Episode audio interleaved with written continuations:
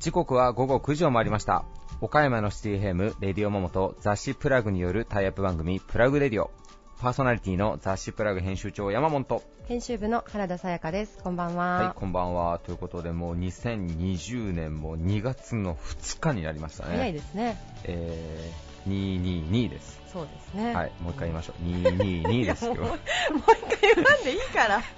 またこれ始まるんかなって私今最近ヒヤヒヤしてたん最近もうこのあのリフレインに逃げるっていう。反響に逃げるっていう 日にちを何回も言うっていう、ね、日にちを何回も去年なんか一回そういう部分ありましたね。ありましたね。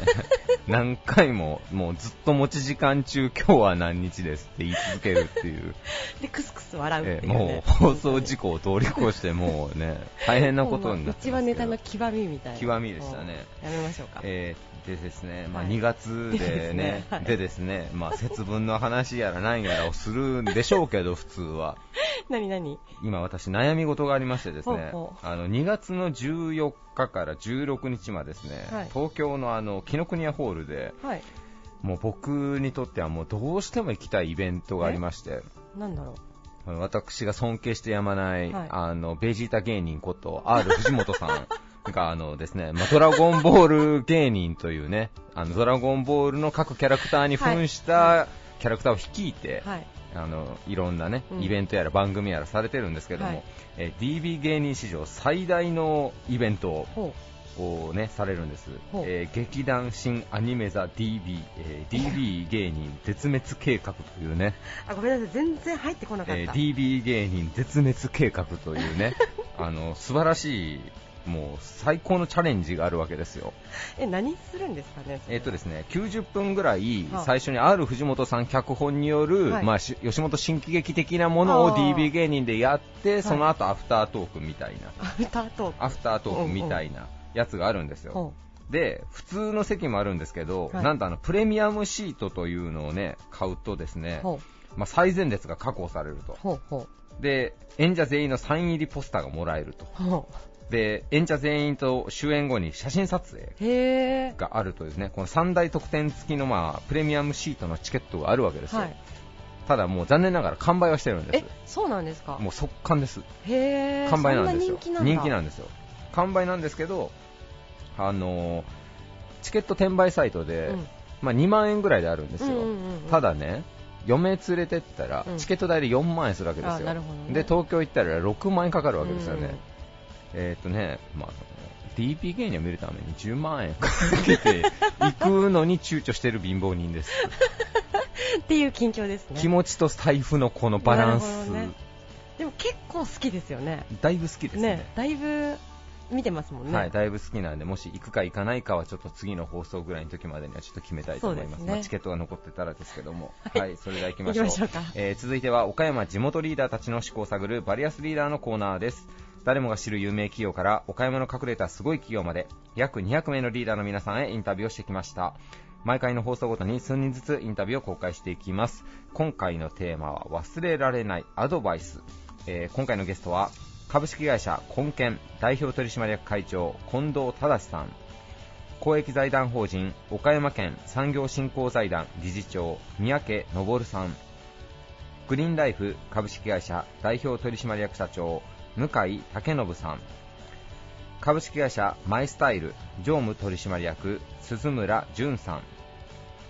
小田造製粉株式会社代表取締役小田真二さん。高山産業株式会社取締役副社長高山光一さんです、えー本日も6名のゲストの方にご登場をいただきます。それではどうぞお聞きください。以上フリートークのコーナーでした。Various leader produced by Plug Radio. 株式会社根健代表取締役会長近藤忠さんです。よろしくお願いいたします。はい、よろしくお願いします。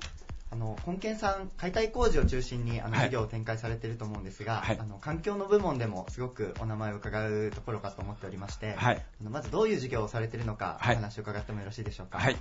えー、根健グループは、はい根健が、えー、街中のビル、家屋の解体、まあ、建築物の解体が主体です。はい。で、富士クリーンは、えー藤田にえーリサイクルセンターがあって、中間処理、えー複建築関係は複合で6つぐらいのプラントで、えー全部、うんリサイクルをやって、今、えー、90%、うん90%前後の、えーリサイクル率です。うんはい。リサイクル率としては90%前後はいもう実現されているということですね。はいあのまあ、ESD、SDGs の流れもあって、はい。あのかなりそちらの方も、はい。あの取り組みを注力されているということで伺っているんですが、はそのあたりもご紹介いただけますか？はい。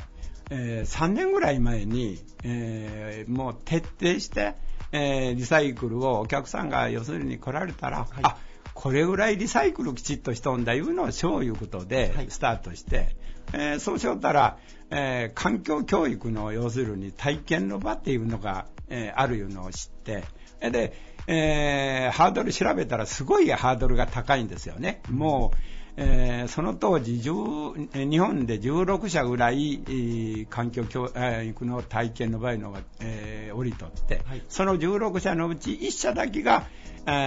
ーリサイ中間処理やっぱり我々と同じ業者さんが1社しか日本で、えー降りてなかったんで調べたらまあハードル高いんですけど、はい高いんだけど、これに向かってもう、ね絶対に、えー環境教育を取ろういうことでスタートして、でそうしよったらあー ESD に知り合って、はい。でであ ESD って要するに本当にうちらが本気で要するにその子供さんに学習の勉強させばもう、えービルも要するにその木造のえー家を買い足してもそれがもうこんな風になるんだいうんで、えーほんまの要するに、えー複合でもっとんでねであの中間処理場をそれで子供さんに勉強させれるんじゃないんかいうとこが要するに今の、えー ESD、SDGs につながるとこなんです。はい。あの今、処分場の近くでも、はい。あの実際にこう学習ができる場を実現されて、はい。はい。あのお子さんたちも来られているかと思うんですが、はい。実際どういう形でこう体験学習をこう見せられているか教えていただけますか？今ね、あのーえー子供さんの学習がうち主体だったんですけど、はい。えーそれ以上に、はい。えーえー大人の一般の人がはい。来られても、すごい、あのーこんな風にリサイクルしとんだとかうん。いうのを勉強していただくと同時に、えーふそのリサイクルセンターで作ったコンクリ柄から再生綱、再えー再生採石、古畳から要するに破砕した、要するに、えーえー芝の、ね、メットになる元とか、えー木くずとか、木くずをチップにさもんとかいう、全部使って、えーセンターの入り口に、えービオガーデン、要するにその川の水をもらって、えー中で、えー散水から、えー道の掃除したもんが、もう一回きれいにして川に返す。返しとるやつをもう一回駐車場の一角へ、えー池を作る。ビオトープ作って、それには要するに子供さんが遊べるように、えー庭もつけて美容ガーデンにしよういうことで、ここに、えー小島湖の生き物が、まあ、メダカとかエビとかいうのが今、えーおるんですけど、まあ、いろんなもんが、トンボのヤゴとかいうのが、いろんな、要するにカエルとかいう自然共栄で、共生で今、いろんなのが寄ってきてくれてる。それと、えーまあえー瀬野川沿いに、えーの方には、えー21本の川桜が、まあ、今年2年目なんで結構こう咲いてくれたんですけど、それの続きに、えー190メーターの、えー処分場の周りに、えーセラピーガーデン、えー岡山市が3メーター、うちが3メーター、えー岡山市からも3メーター借りて、えー190メーターの、えー6メーターの幅で、えーセラピーガーデンが今できて、えーこの間6月の6日に、えー歩き始めを町内の人がしてくださって、今、いろんな人がこのあの寄ってくださってる。うん、まあありがたいことに、えー日本でセラピーガーデンの、えー協会の、えー藤岡先生が、えー玉野先生と両方で企画してくださったんですけど、えー規模とすれば、えーまだえー日本でおそらく一番大きい、えーセラピーガーデンじゃないかいうようなことで結構、えーみんなに、えーこうえー楽しんでもらえるような形にはなってます。はいこう事業に近いところからあのリサイクルという流れが生まれて、そこからセラピーガーデン、はいトープまでこう実現されているということですね。ありがとうございます。いえいえ、ありがとうございます。あのここから少しあの今回のテーマを伺えればと思うんですが、あの忘れられないアドバイスというのを皆様に伺っておりまして、はい。あの会長にとって忘れられないアドバイス、どんな言葉を、あのー僕はね、えーエバーホール、えーの井上の社長から、はい。あーまあ、うち、要するに、あのえー12年前に防廃して、はい。まあ、そこからのスタートなんで、でまあ、環境、要するにその、教えー企業、環境教育を今、えー社長、高校なんで言ったら、井上の社長から、えーそれはもう、こんちゃん、これからは、えーもう要するにその、えー防廃じゃなくて、もう環境企業で行った方がいいんじゃねえかいうね、今の要するに元がやっぱり井上の社長なんですよねこの一言が。流れが生まれるきっかけそうですのが、そのお言葉はい。はい、もうこれを徹底して、要するに行こういうことで、うん、もらったんが、まあ、僕の中では井上の社長だと思ったんですよ。はい。それは何年前くらいの？いや、えーっとね、これはまだ2年ぐらいですかね。はい。そうなんですね、はいで。そこでこう、まあ、方針を一気にうん、まあ方針が、まあその方針で言っとったんが、はい。井上社長の一言で、あ、もうこれで要するに、はい、もう突っ切らんといけんよな、いうのが、はい、出たような形ですね。はい。後。押しとなるようはない。言葉であった、そうです、そうです。ねはい。でまあ、その言葉も後押しとして受けつつ、はい。こう今のようにこう環境に関する事業っていうか、はい。あの本業がありつつ環境の取り組みもかなり注力されて。あそうですよね、いうのが、あの我々の、あはい。の業種って、えー藤田もそうだし、放電の最終処分場もそうなんですけど、もう、えー迷惑施設なんですよね。うんで、まあ、2年、えーもう2年と、うーえー8ヶ月ぐらいになるんですけど、はい第2の、えー毎月第2の土曜日に7時から2時間ぐらい、要するに周りの掃除をするの。うんこれが、えーだから今もう2年の8ヶ月ぐらいになるんかな。はいうん、要するに、なんか、えー町内に対して要するに賞を言うて、えー、発端が2年8ヶ月前に、えー毎月賞や言うて、えースタートしたんが、まあ、えー、2、3ヶ月じゃ何しょんだろうか言うけど、1年ぐらいしたら、あ、してくれおるわいて認めてくれたらへんか言うてスタートしたんですけど、はい。でも、10ヶ月ぐらいしたらやっぱり今度朝町内の人が歩きよる人がね、うん。あえーこっちから気がつかんでも町内の人が、えーおはようとか言うてやっぱり言うてくださりだしてはい。やっぱりあのーすごいなんか嬉しいですよね、町内の人がなんぼかこう認めてやっぱり迷惑施設でも認めてもらえるいうことが、はい。はい。なるほど、まあ、そういう取り組みをされてくることで、こうまあ、そのいわゆる迷惑施設って言われるようなあの思われてしまうような 事業がこう中和されていくというかあの街に馴染んでいくっていうところはい、そうですよね。だからまあなんか、やっぱりあの、地域に貢献がやっぱり、まあそこまでしてくれるんだからしょうがないわいうぐらいのとこまではいかんというのが、あーまあ、要するに環境教育から地域の人に何回言ったら、まあ、あのセラピーガーデンも、はい。あの普通のガーデンにしよういうことで最初は計画しとったんですよね。だけど岡山市が健康を要するにあの増進を歌うとるじゃないですか、はい。あほんなら田村先生岡山市がレッスンだからセラピーガーデンに、えー計画変更してから、えーもう出来上がっとったんですよ。あの図面とかこう木はね。それをまた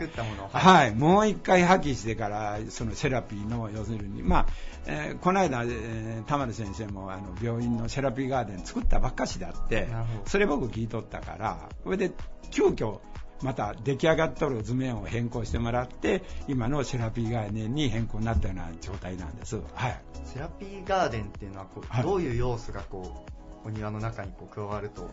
僕僕らも素人ではい。詳しい言葉は分からんのですけど、えーやっぱり田丸先生、藤岡先生から要するに、まあ、藤岡先生、吉備の森の藤岡先生も一緒にこう最初からしてくださったんで、えーお聞きしたら、やっぱりその、えーすごい中に、えー匂いとかね、そのハブとか、要するにこれはあれですよって、えーぼ僕らもしょせ説明を受けたんですけど、そんな詳しいことは我々もわからんのですけど、なんかか体に結構仲いいらしいんですよね。まあ、香木の、えー、木も植えたり、その、えー落葉樹が結構入って、新芽を吹くときに、そういうのこぼれ日で、えーその、えーグリーンシャワー浴びれるような、えーのになってますと書いて説明してくれるんです。いろんな、この植物は九州から吉田だとかね、京都が吉田とか、いろんなとこからなんか苦労してから寄してくれとるみたいで、うん、あの、感謝しております。はい。割ってるだけではなくてそれを人がどう感じるかあそうですよね。するかはいみたいなところを、はい。あの注力されて作られているはい。セラピーガーデンというですね、ありがとうございます。あの貴重なお話とあの授業の展開についてお話伺えてありがとうございました。はい、ありがとうございます。えーご出演いただいたのは株式会社本研代表取締役会長近藤忠さんでした。ありがとうございました。ありがとうございました。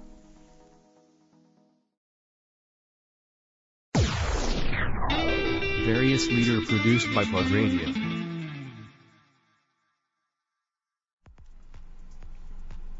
公益財団法人岡山県産業振興財団理事長三宅昇さんです。よろしくお願いします。はい、よろしくお願いします。ご出演ありがとうございます、はい、ありがとうございます。あの産業振興財団さんあの中小企業さんの支援をあの多角的にされているかと思うんですが、はい。具体的にどういうことをされているのか、はい。お教えいただいてもよろしいでしょうか？はい、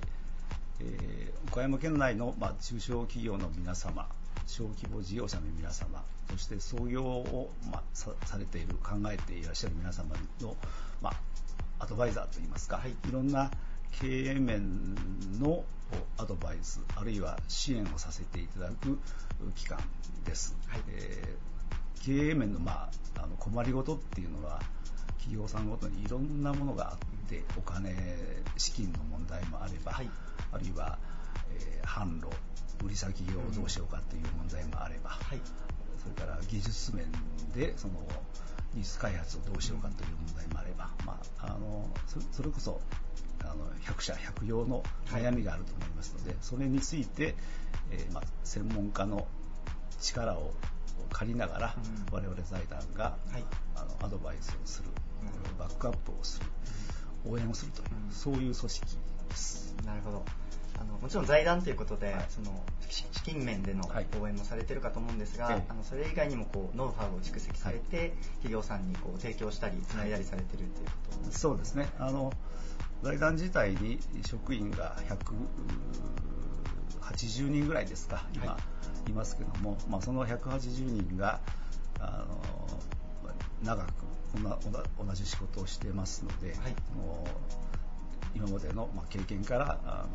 のアドバイスできるようなそういうノウハウを持っているものがたくさんいます。我々の職員が直接困りごとにお答えするというのももちろんありますし、だから2000人以上その専門家っていうのを、まあはい。ある意味登録をしていただいて、うん。何かあった時にはあのそそういう方に、まあ、あの企業さんに行っていただいて、でアドバイスをしていただくとか、うん。ご指導していただくとかとそういう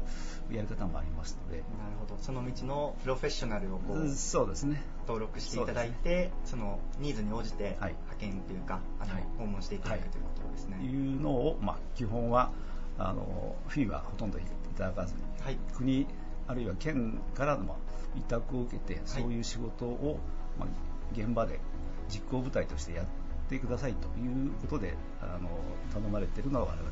財団の立場ですので、はい。もうお支援に必要なお金っていうのは基本的には国の中小企業庁からいただくとか、はい。あるいは岡山県庁からいただくとか、うんそういう形をとってますので、えー実際にそのし困っていらっしゃる企業さんからは基本的にはあのそれのフィーはいただかないというのが、あの立場というかうん。やり方です。あのまあ、印象的にちょっと行政に近いはい。イメージもありつつ、はい。でもその現場感もすごくあるなというのをお話を伺いながら感じるんですが、えもう実際にやはりこう現場に行かれて調整されるのはこう財団さんになるということえですそうですね、まあ、あのうん国なり県なりから困っている企業さんのあの手伝いをという、まあ、ミッションを与えられてやってるんですけども、やっぱりあの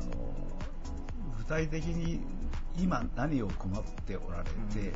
今どう対応すればいいかっていうのは、あの現場に行って企業さんの中に入り込んでお聞きする、あるいは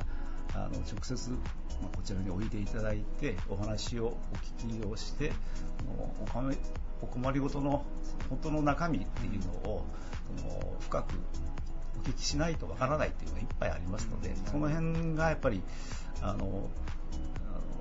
国県の職員さんで直接やろうと思ったら大変ですので、我々のような機関がそういうのを、まあ、代わりに国の代わり県の代わりにやらせていただいて、まあ、現場感を持って、まあ、切実な問題に、まあ、あの一緒になって支援伴走できるようなそういう立場でやらせていただくということなんですね。その部分のプロフェッショナルということですね。そうですね、あの、あの我々は企業さんのその応援のプロフェッショナルだというふうに自負してますので、あの技術相談、経営相談、資金面の相談、販路の相談、いろんな面でのプロを揃えて、でいつでもあのどんな相談にもお答えできるようにえーするというふうに心がけております。ありがとうございます。ちょっとここから、はい今後のテーマをはい伺ってまいりたいと思はいうんですが、あの忘れられないアドバイスということで、実長はどんな言葉をあの忘れないアドバイスとして挙げていただけますでしょうか？はい。えっと、4文字熟語になりますけども、はい和言愛語という言葉です。和言愛語。はい。えっと、えー穏やか、えー令和の令和の字、はいそれから顔と書いて、言と言いますけど、それから愛する、語、国語の語、4文字で和言愛語と。和言愛語。はい、という、まあ、言葉というかアドバイスが忘れられないということですね。まず、どういう意味の言葉なのかあ、少し教えて。はい。もともとはあのある方からいただいたアドバイスですけども、仏教の,、はいまあ、あの教えということなんですけども、あのお柔らかい顔つきとか、あるいは愛愛っていうか優しい思いやりのある言葉というのは、その誰にでもできるいい行いっていうか、そういうことですよっていうのが、まあ、仏教の教え。はい。で、まあ、そういう言葉をアドバイスとしてある方から教えてもらったということですね。なるほど。あの優しい顔と、はい。その愛のある言葉ははいこう誰でもできるという、はいちなみにその言葉は理事長がどういうタイミングであのいただいた言葉なんでしょうか？はい。と今は、まあ、あの私は産業振興財団の理事長ですけども、お6年前までは県庁におりました。はいで、えーさらに遡って、平成の19年、20年と県の出先事務所、大阪事務所というところに、えー所長で、えー勤務すしたんですけども、勤務することになった時に、あのいろんな、まあ、悩みっていうか、があってで、まあ、相談をいろんな方にしている中で、あるその大阪の、まあ、有名なというだけ、言いましょうか、は い有名な企業の社長さんからあの教えていただいた言葉アドバイスがこの和言愛語という言葉です。じゃあそのタイミングでこう、まあ、いろんな方からはい。少しずつアドバイスをもらっていく中で、はい。この言葉が忘れられない言葉としてそうですね。残っているということはいですね。実はそのあの、まあ、初めて20人足らずですけども、一つのそのまとまった組織のあのトップ長としてその、まあ、仕事を任せられて、やっぱりあの組織をどういうふうにマネージメントしていくかとかどういうふうにミッションをコンプリコンプリートしていくかとか、あるいはそこにいる、まあ、自分の部下ですね、はい。そういう人たちをどういうふうにあのうまくそのマネージメントをしてで最大のパフォーマンスを上げてもらうとかとかそのためには部下に対してどういうふうに接したらいいのかとか、はい。あのどういうあの指導の仕方というかあある意味、まあ、叱り方も含めて、うんあのやったらいいのかっていうことで、えーあの始めたらもので結構悩んでおりまして、まあ、いろんな先輩に話を聞いたりする中でやっぱり、ま、全く周りの違う分野の人にも話聞こうっていうので社長さんとかにもお話を何人かにお聞きして、はい。ちょっとアドバイスをもらっている中で一番自分に響いた、うん言葉がこれだったといういうことで今でも覚えているということですね。あの本日財団のあはい。の事務所にお邪魔してるんですが、あの壁にもその言葉が書いてあって、そうですね、はい。あまりにも好きすぎて えー額にし入れてあのずっと飾っていると、まあ、忘れないようにということで、いうのがこの言葉ですね。また立場が変わって今のこの事業の中でも大切にされているということあーそうですね、やっぱりあの、えーいろんな人と接する、いろんな企業さんと接する、うーまあ、それが仕事ですけども、そういう中で、やっぱりあの部下にはある意味厳しく接するというか、そのこういうふうにしなさいっていう、そんなあの場面ももちろんあるんですけども、やっぱり人と人との接点ですから、やっぱり何かをこちらから一方的にこう上から目線でやるとか、一方通行で、えー押し付けるっていうのがやっぱりやっぱりうまくいかないんですね、きっとね。あの最初そのコミュニケーションを取ろうと思った時にやっぱりあの相手に受け入れてもらう自分のその気持ちとか言いたいことを受け入れてもらおうと思った時にその最初のインプレッション印象って大切じゃないですか。その時にそのガミガミ言うとか高圧的に言うとかっていうのは決してうまく,、まあ、うまくいかなくてやっぱり相手の心を開いて受け入れてもらってだからいいリアクション返事が返ってくる。そのためにはやっぱり話しぶりであったり、あるいは話す内容であったり第一声それから最初のあの投げかけ方っていうのは和言愛語がいいんじゃないかなというのをあのうんその時に十数年前ですけども、教えていただいたのがやっぱりあのヒントになってっていうか、心がけ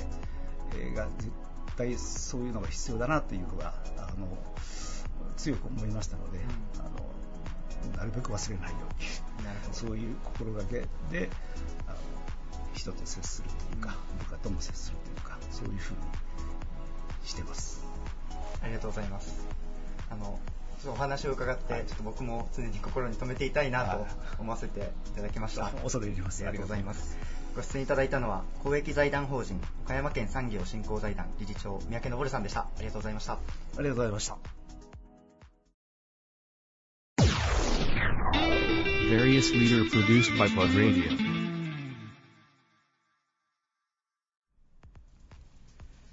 暮らしも人生もピカピカに、風呂屋や空調設備などの汚れに質の高い清掃技術で対応するオフィス、店舗、家庭のクリーニング会社、グリーンライフ株式会社、向井武信さんです。よろしくお願いします。よろしくお願いします。ありがとうございます。あの、今回のテーマなんですが、えー忘れられないアドバイスということで、あの、皆様に伺ってるんですが、向井社長はどんな言葉を挙げていただけますでしょうか？えー、と一番あのいろいろあるんですけど、まあ、先代の社長にボコボコにされたのはたくさん思い浮かぶんですがあのこういうオフィシャルというか、素敵な言葉で言うとですねあのやってしまったことは変わらないよっていうふうに言われた一言ですね、それはどんなシチュエーションで、あの、言われた言葉なんでしょうか？はい、私が22、えー4歳ぐらいでこの仕事を始めたんですけど、多分25、6入って2、3年の頃だったと思うんですが、エアコンのお掃除をしていてあの店舗様のエアコンを結果壊してしまったんですね、非常にあの素敵なイタリアンレストランでですねえー真夏の暑い日に入らせていただいて夜から営業されるというところだったんです。しかも結婚式の二次会をされるタイミングででしてねあのエアコンが2台あって1部屋に1台しかないんですよ。という状況でエアコンが動かなくなったということがあったんですなかなか切迫した状況で、いやーもうそんなことは初めてだったので、はい。あのもう本当に焦ってしまってちょっとしたミスなら直せるんですけれどわ本当に壊れてたんですね、なので、えーもう焦ってそのエアコンの僕の師匠に電話して助けに来てもらったんですが、まあ、壊れてるもん治らないじゃないですかでそれでも焦ったりもう感情がもうピーキーになってしまっている状態で、師匠から室あのちょっと、えー屋上の室外機を見に行こうって言って誘われてエレベーターに乗った時に言われた言葉なんですよ。うーん、えーやってしまったことは変わらないよということで。なんとかなるとどっかで思ってるんですよね、うん。あの今起きた状態をなんとかできる、はい。とどこかで思っていたか、まあ、なんとかしなきゃいけないって思っていた状態でけれどももうどうしようもないことはどうしようもないよっていうのをまず教えてくれたんですね、うん。僕自身ができることが少ないですしあとはメーカーからパーツを送ってもらったりしてもし壊れてる箇所であれば直さないといけない、えーですので今できることっていうのはもう対処しかないんですね、えーなのでその時、えー私ができることはほぼなくて、もう落ち着いてお客様とお話しすることだったり一緒にいたメンバーの,、はい。あのフォローであったりしたんですね、で状況を正確に伝えて例えばその時は私の上の社長がですねあの扇風機を買ってきたりとか冷風機だとか、あとは氷柱氷の柱ですよね、を持ってきてなんとかその営業で、うん。っていうふうにあの提案をしてくださったりしてたんですけど、はい。つまり僕が焦ってたのは何の意味もなかった。状況で教えてもらった言葉ですね、なるほど。ですからそそこから初めて準備の大切さであったり、その能力というかできることの技術がまあないことをやってしまったらやっぱり事故も起こすし壊すこともある、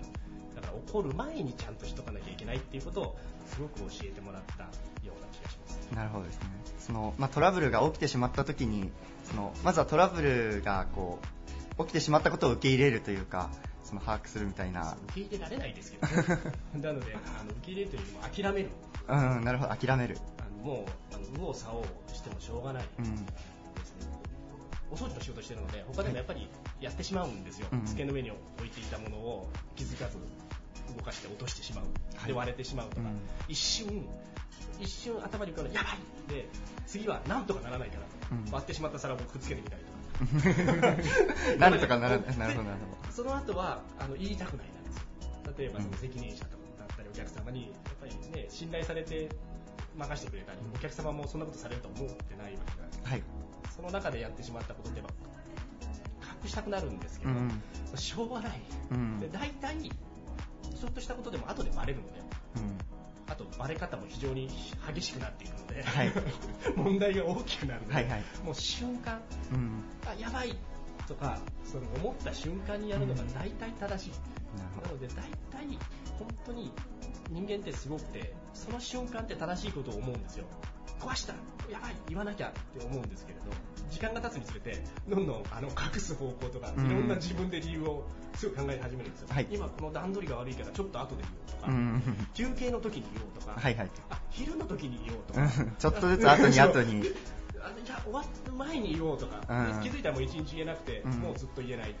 次の日にお客様から電話がかかってきて発覚するという、もう言えなくなってしまうっていう形ですね。ということになるので、やっぱ早く行った方がいいですよ、本当に。あの上司とかあの上の人はいつも偉そうに今皆さんも言ってると思うんですけど、その時のためにあの謝る役ですから、そのための給料なんで、あの早くあの投げた方が、その危ないボールはですね、もう壊しちゃった。早く投げるのと、そもそもですよ、そんな能力のないやつをそこにね、置いたのは上司の責任ですし、採用した責任者もいるわけじゃないですか。うんだから自分のせいじゃないです。なるほど。100%自分のせいじゃないです。そういうことをさせた上が悪いし、会社が悪いんで、会社のせいなので、さっさと言った方が絶対いいです。もうリスナーの部下、部下ポジションの皆様にとってはもうこれだけこう安心感を与える言葉はないのかもしれないですが、まあでもそういうところでこうやってしまったことはもう仕方ないという変わらないよということで、その言葉を決めてるとこうすぐ言えるみたいな結局変わらないので、うでまあ、上司になってからもその、やっぱり自分、今度は自分じゃなくて、ん自分の部下がやった時っていうのは、うんやっぱり最初の頃すげえ怒ってたんですよ。はい。なんでみたいな。自分はね、すげえやらかしたくせに。エアコンを。そもそも事故ってなんでっていうことするから起こるわけじゃないですか。ね、注意せずに動かしたから壊すわけで、そこになんでってもう部の没頂ですよね。うん。私はマネジメント能力がないですという宣言に等しいと。うん。だからそこはやっぱりその問問題にまず対処したり、その人がやっぱり焦ってますから、普通の人は。で起こしたくて起こしたい、起こした人ってあまりいない、うん。会社に恨みを持つ者ぐらい。なかなかいないその状況に持っていったらまあ上司があれですし、はい。まあ怒ってしまったら仕方がないので、まあ、そこを早くフォローしてあげて、まあ、一番悲しいのはお客様でしょうか。ら、うちの場合はお掃除ですから、お客様は壊してほしくてしてもらってるのがないですから、それでもまあすぐこうして対応させていただくことしかもうもはやないので、そこだけですよね。まあ本当に早くした方がいいですし、大体最近この、まあ、立場的に社長となって5、6年経つんですけれど、いわゆるあと謝罪会見、いわゆる企業の不祥事ってありますけど、あれあの逆の立場で考えるとすごい結構考えさせられるんですよね。他人事で思ってると、まあ、バカかとか思うんですけれど、そこの例えば現場の上司だったりとか、当事者だったらどうなのかなとか、ちゃんとその、すぐその時に言えばいいじゃんっていうのができるのかなっていうのはすごい思わされるので、あのなんていうんですかね、そのちゃんとした当たり前のことを当たり前にするっていうのが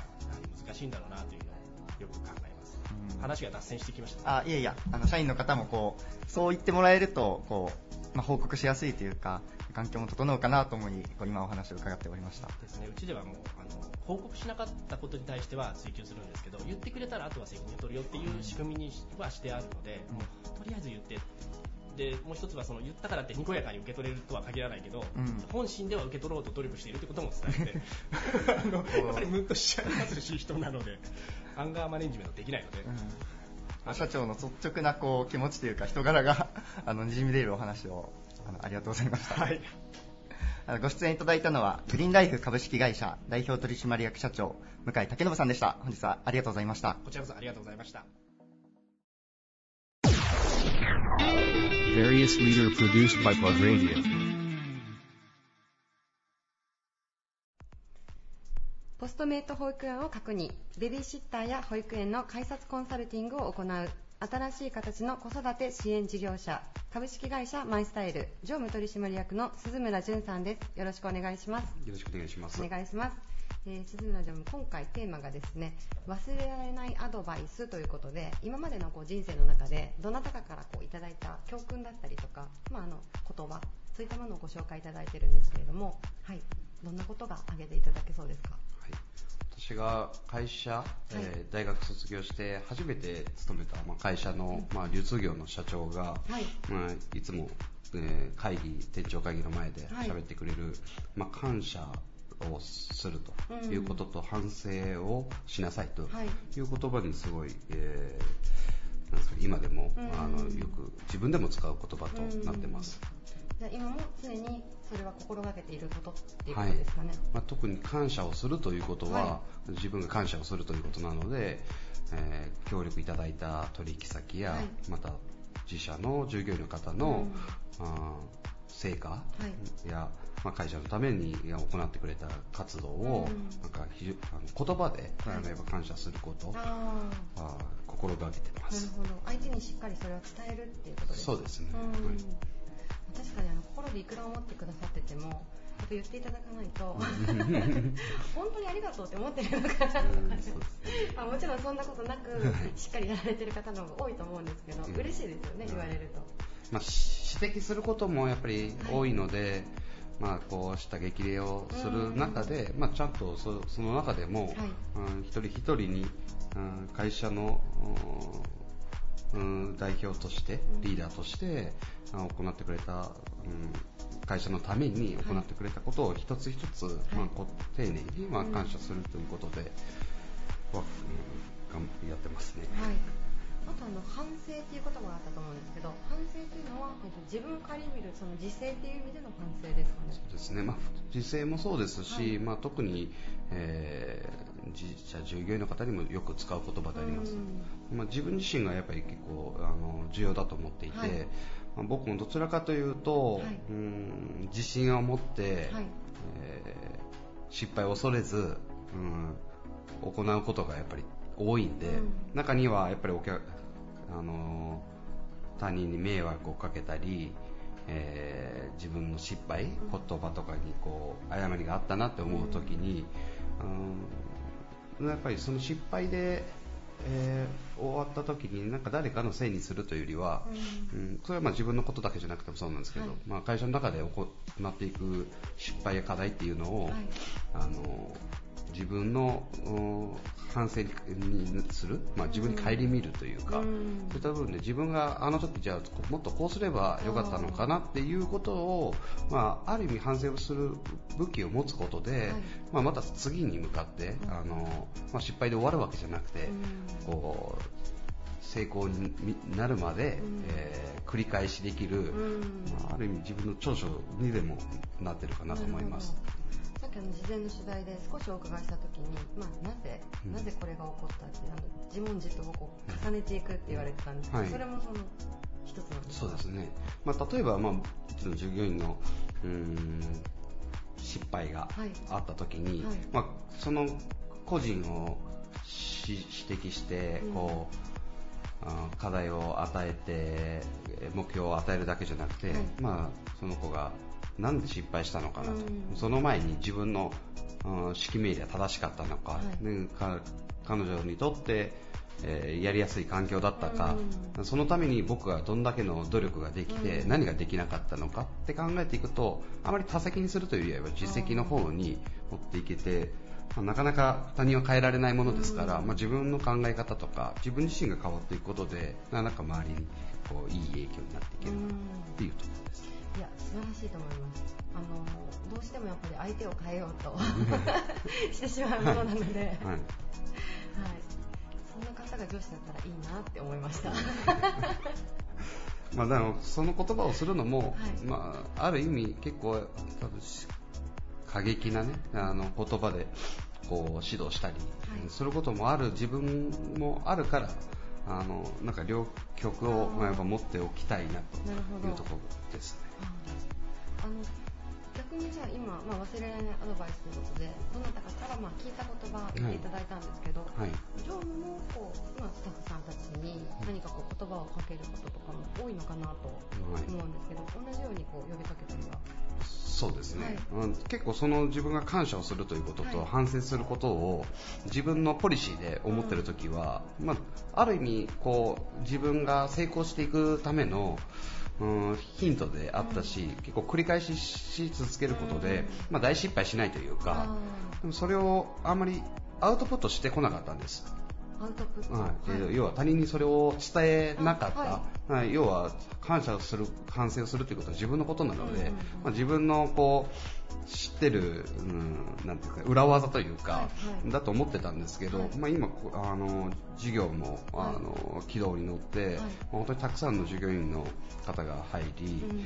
まあ、従業員同士でやっぱりいろいろ協力したり連携する中でやっぱり中にはこ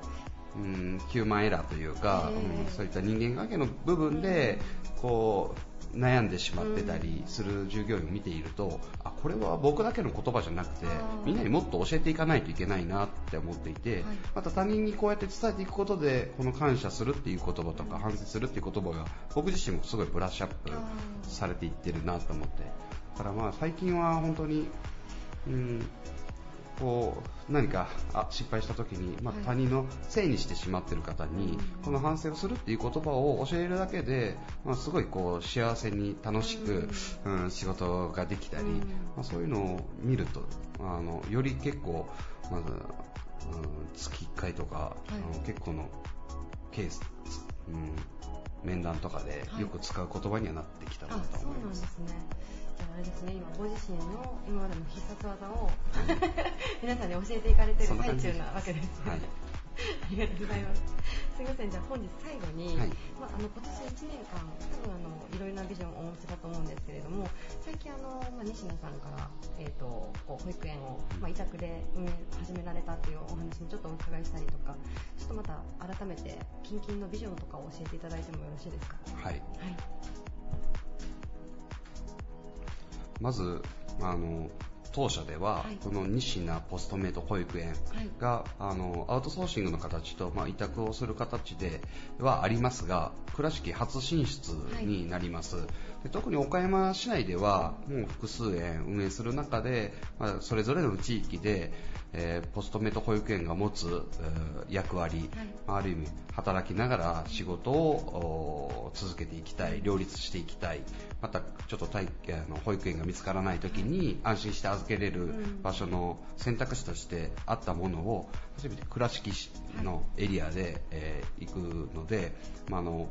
まあえー保育というものは基本的に変わらないんですけど、はい。まあ、倉敷のし方が新しくできる商業施設内の保育所ということで、やっぱりあ不安に思われたり、うんする方もおられると思うので、まあ実際に解消して、もうすでにたくさんのお客様が入園希望を出していただいている状況でありますが、やっぱり株式会社、えー企業主導型保育事業、えー認可外保育施設でこんなにフレキシブルで働きながら、えー仕事を、えー働きながら子育て両立していけれる、そんな施設が倉敷にもできた。っていうのを実感していただけれるように、まああの倉敷市特有の、まあ、地域性であったり、そういったあの働き方に合わせていけるように、まあ、模索していくことで、うん、岡山市だけじゃなく、まあ、岡山県内で何か子育て支援のあの貢献をしていきたいとはい、ありがとうございます。であの今までと変わらず、まあ、これからさらにまた進化する形で、そしてまたあのエリアもこうどんどん広がって、県内のですね、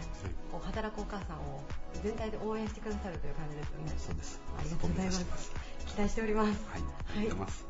えー本日のゲストは株式会社マイスタイル常務取締役の鈴村淳さんでした。ありがとうございました。ありがとうございました。Various leader produced by Plug Radio. 小田造製粉株式会社代表取締役社長小田真二さんです。よろしくお願いします。よろしくお願いします。今回初初出演ということでありがとうございます。こちらこそありがとうござい。ます。あのまず小田造製粉さんの事業の概要をあのリスナーの方に少しご紹介いただければと思うんですがお願いできますでしょうか？はい、えー小麦粉の製造、販売を、えーさせていただいております、はい。えーアメリカ、カナダ、オーストラリア、あと北海道、岡山はい。から、えー調達した小麦を、はい。えー製粉して、それを小麦粉にして販売しております。はい。あのおそらく僕たちも知らない間にお世話になっているというか口にしてるんじゃないかなと思うんですが、はい。あの岡山県下でもこう流通はされてるんですかね？そうですね。あの直接あの小売店には当社販売をしておりませんけども、はい。えー間接的に、まあ、製パンメーカーさんであったり、はい。えー街中のラーメン屋さんおうどん屋さんを通じてですね、えー皆様の多分口の中にですね、はいえーお届けできているかなと思っておりますありがとうございます。いつもお世話になっております。ありがとうございます。ありがとうございます。あの、ここから少し、あの、今回のテーマを伺えればと思うんですが、はいえー忘れられないアドバイスというものを皆様にあの伺っておりまして、はいあの社長がこう今までの人生の中であのいただかれた忘れられないアドバイス、どんな言葉がございますでしょうか？はい、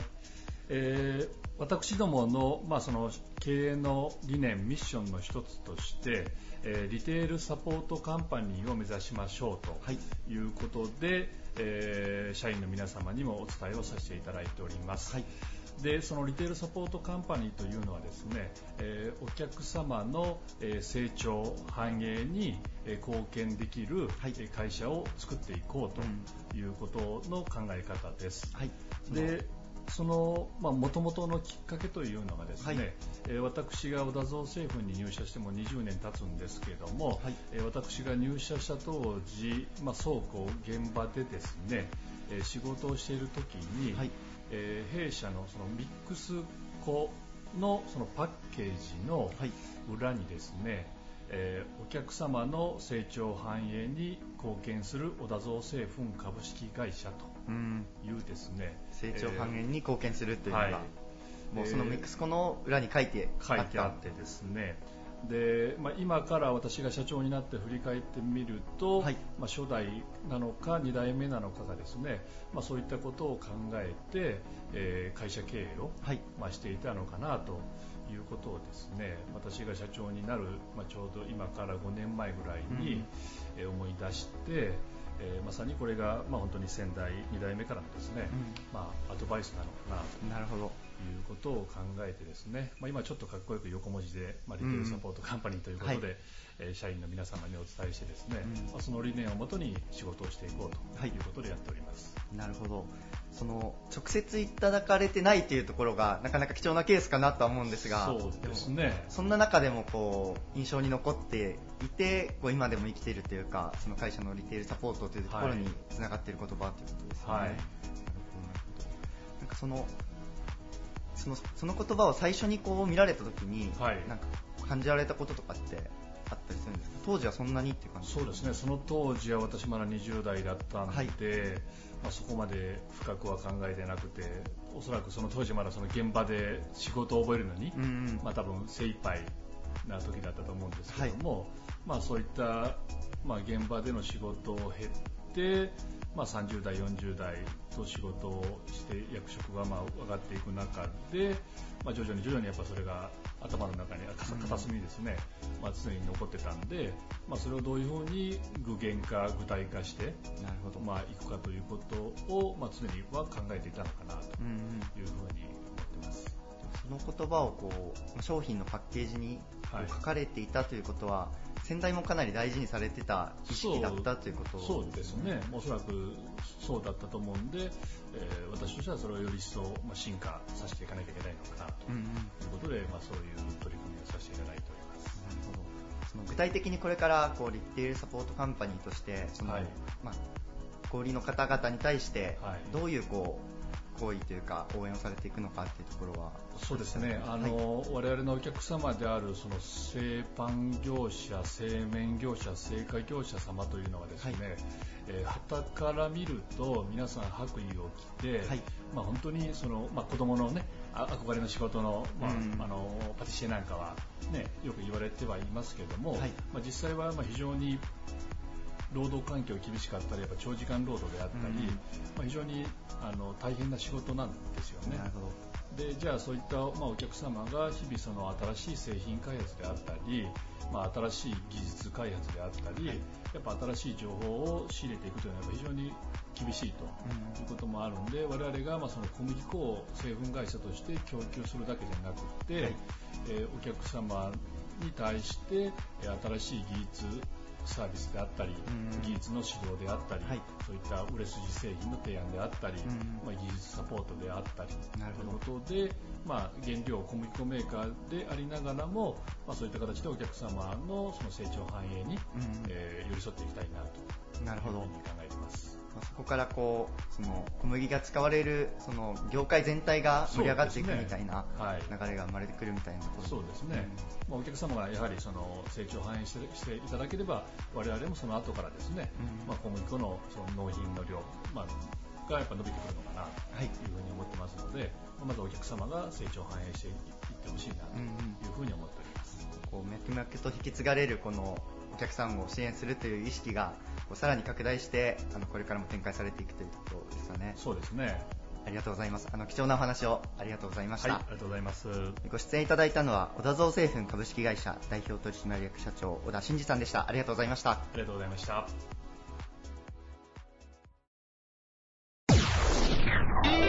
Various leader produced by Plug Radio. LP ガス、溶接材料、住宅設備の販売など多岐にわたる事業を展開する企業。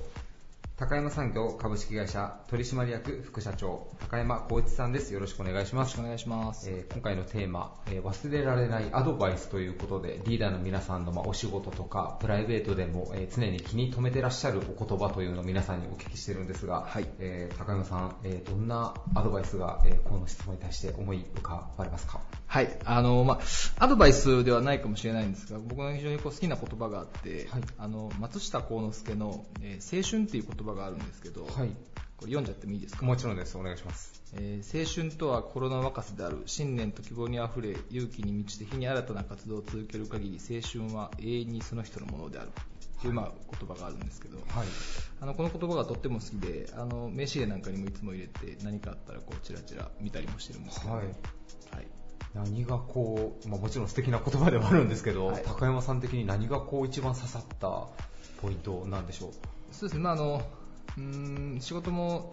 プライベートもそうですけど、何かこう新しいことっていうのは常に考えていかないと、えーいけないなというふうに、えー常日頃から思ってるんで、まあ、はいそんなところがこう歌われてるところがとっても好きですし、まあ、私ももうすぐ40歳、えー近づいてきましたけど、まあ、いつまでもこう若い頃っていうのは保ち続けたいなと何歳になっても保ち続けたいなと思ってるんで、えーあえて、えー青春っていうのを、えー大切にしたいなと思ってます。なるほど、先ほどちょっとお聞きしたところによると、まあ、そのビジネス的にもまあパナソニックというか、あのまあ松下幸之助さんのお話に触れられる機会が多いというようなお話をお聞きしたんですが、はいそうですね、あのえあえー昭和の40年代からですかね、ずっとあの松下電器と取引をさせていただいてて、あのことあるたびに松下幸之助さんのお話で出てくるんで、非常にこういろんな言葉が、えー頭に残ってるんですけども、はいはい青春なんか青春まあでもあれですね、こう老舗の企業をこう率いてらっしゃる中で青春っていうのはまたちょっとギャップがありますね。でもなんかこう 聞いた時に。そうですか。はい。はい。まああの僕もずっとあの学生の頃からスポーツをやってたんで、はいあのそういった意味でもこう青春っていうのはなんかこうずっと頭の中にある言葉というか。なるほど、なるほど、はいなるほど。もうね、もう今副社長でいらっしゃいますけども、まあ今もね、すでにあのリーダーシップとって会社引っ張ってらっしゃってらっしゃると思うんですけども、まあ青春という言葉で、まあご自身があの本当に会社のリーダーになった時に、まあ次、まあこちらの会社を、まあこういう風なフェーズに持ってきたいとかってなんかもうすでに考えていらっしゃるところはあるんでしょうか？そうです、まあ、あの我々こう常にお客様に密着をしたご商商売をさせていただいてて、本当にこう生活であったりとか、えーまあ、いろんな作業であったりとか、すぐそばに寄り添って、えー一緒に仕事をさせていただいてるんで、まあ、あのこれからもそういった、まあ、暮らしのコンビニであったりとか、あの鉄工所のコンビニエンスストアだったりとか、あのとこお客様から、えーありがたがっていただけるうん。商売っていうのをこれからもずっと続けていきたいなというふうに思ってます。なるほど、なるほど。ちなみにもうね、元号ももう令和に変わって、まあこれからね、自動運転だ、やれ IoT だっていう風に、まあ時代がどんどん変わってきてますけど、はい。ただやっぱりその中で、あの、高松産業さんがされてるようなご商売っていうのはもうね、 face to face で多分なくならないようなものだと思うので、はい。はい。まあその中でも社員の皆さん一人ずつが、青春じゃさっきの部活じゃないですけど、やっぱそういう心意気っていうのは大切になってくるんですかね、やっぱり。そうですね、やっぱりこう仕事っていうのも楽しみながらやってほしいなと思いますし、うん。特にこう先ほど言われたようにフェイス2フェイスでコミュニケーション取る機会が多いんで、はい。あの仕事本当に僕も楽しいなというふうに思ってますんで、はい。まあ、社員の子にも、えーまあ、そんなふうに考えながら、えー新しいことを考えながらね、えー活動してほしいなというふうに願ってます。なるほど。はいえー高野さん、あとね、あの、JC と言われるね、はいあの、組織であの活躍もしていらっしゃいますけども、はいそちらももう今何年ぐらいにやられますかね？そうですね、まあ丸4年やらせてもらってますね。はい。もうやっぱり、こう、新しい仲間が増えたというような感じですかね？そうですね、本当にこう一緒にいる時間結構長いですし、あのいろんなことを議論しながら、本当にこう切磋琢磨して、いい仲間ができたなというふうに感じてます。どうでしょう？今ちなみに委員会というか、あれは、なんか、委員会があるんですよね。いろいろ青年会さんの中にも。そうですね、はい。あの事業や、うん対外的な事業をやる委員会であったりとか、はい。えー対内的な事業もありますし、あの今、えー全部で8委員会ですか、はい。えーあのございます。なるほど。はい。ちなみに、こう、本業の方にも、こう、フィードバックできるような、まあ、学びとか出会いっていうのも多いものですか？そうですね。あの人間関係なんかっていうのは特にそうですしあのこう進んでみんなビジネスの話はしないですけど、やっぱこう人間関係であの信頼できる仲間には仕事もいろいろお願いしたりお願いされたりっていうのもありますし、はいあのこう事業なんかをやるにあたっても非常にこう綿密な計画なんかを立てますんで、はい。そんなところはあのすごい仕事にもえー役立ってるかなというふうには感じてます。なるほど。はい何かこう、会員さん同士で、まあね、皆さん、まあ基本的には岡山の若手起業家経営者の方、まあ多いとは思うんですけど、はい何かこう、アライアンス組んで一緒に本業の方でもタイアップするみたいなこともあったりはされるんですか？中では。そうですね、うーんまあ、例えば建物を一つ建てるにしても、はいあの図面引く人間から建てる人間中の設備を売る人間からいろんな職業のやついますし、はいまあ、そこにうちもガスなんかを入れさせてもらうこともできますし、はい。そんなところではあの一緒になって仕事っていうのも結構ありますよね。はい。なるほど。これの放送が多分9月か10月か11月かそのくらいなんですけどね、はいあの、ちょっとまた今度、あの、JC のことについてもいろいろお伺いできたそうですね、らなと。そうですね。その時が来たらまたいろいろとお話できたらなと思います。はい、お話しさせていただきたいと思います。はいあの、何の話をしているか分かる人は多分分かると思うので、はい、ありがとうございました。えーはいゲストは高山産業株式会社取締役副社長の高山光一さんでした。ありがとうございましたあり。がとうございました。